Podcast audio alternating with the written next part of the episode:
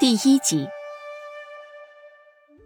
北燕国地处偏僻，位于恒河之东，国域不及三百里。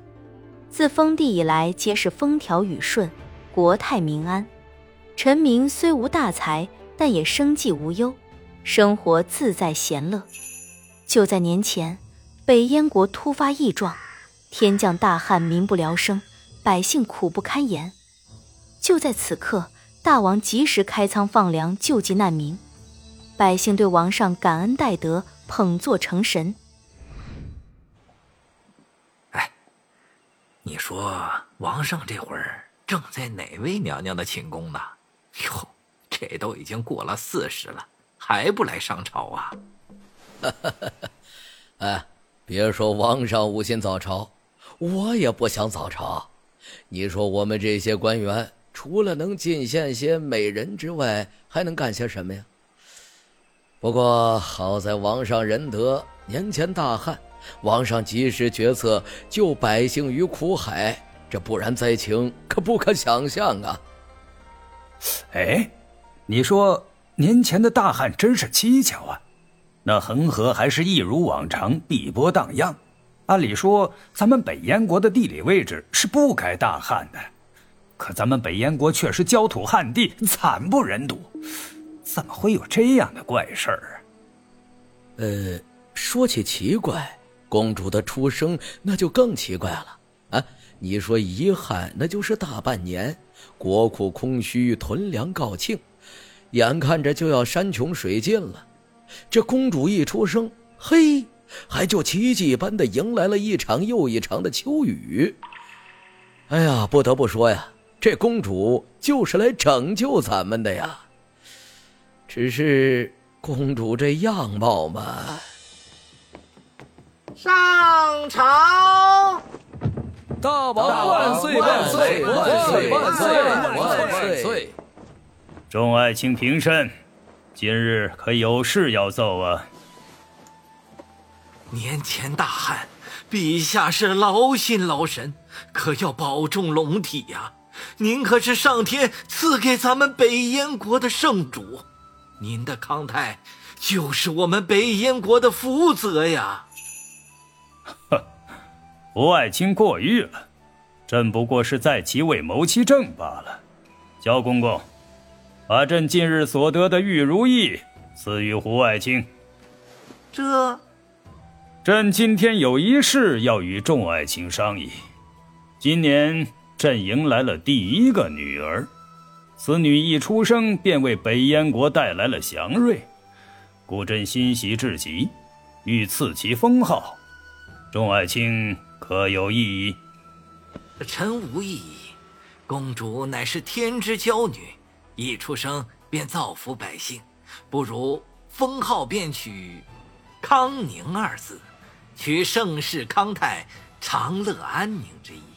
嗯，康宁二字妙矣，如此甚好。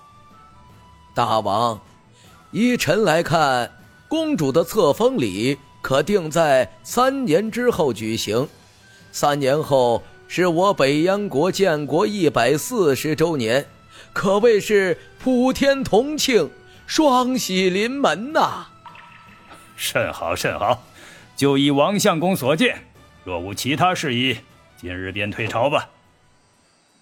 退朝后，北燕王便兴冲冲地往王后宫中去了，一心想早点见到他那唯一的宝贝女儿。虽说这北燕王姬妾众多，但子嗣并不繁茂，稀稀疏疏一个巴掌就能数个明白。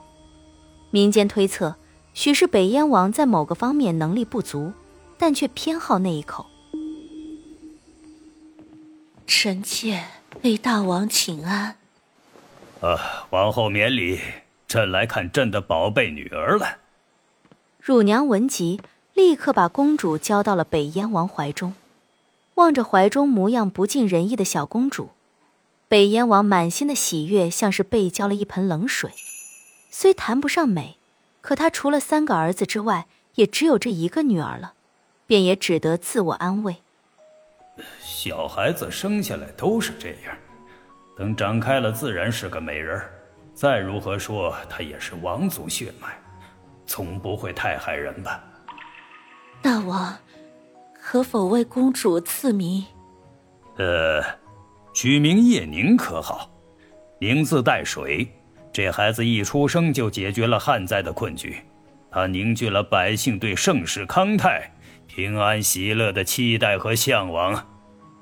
谢大王赐名，大王果然才智超群，此名意义深远，深得妾心。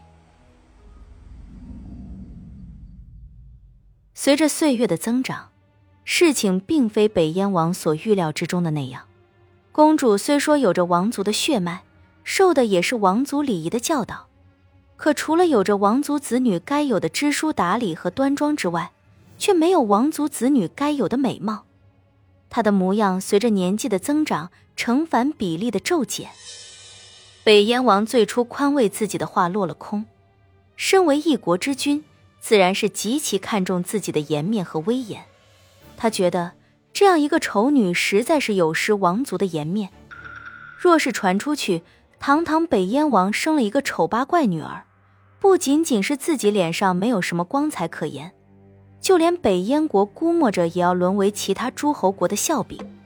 顾虑到这些，北燕王逮着个机会便找了个借口，将叶宁囚禁在王都里最为偏僻寂静的紫竹院。叶宁虽在容貌上委实抱歉，却天赋异禀，有着不凡的才能，在情话之上有着极高的天赋，而随着年龄越来越大。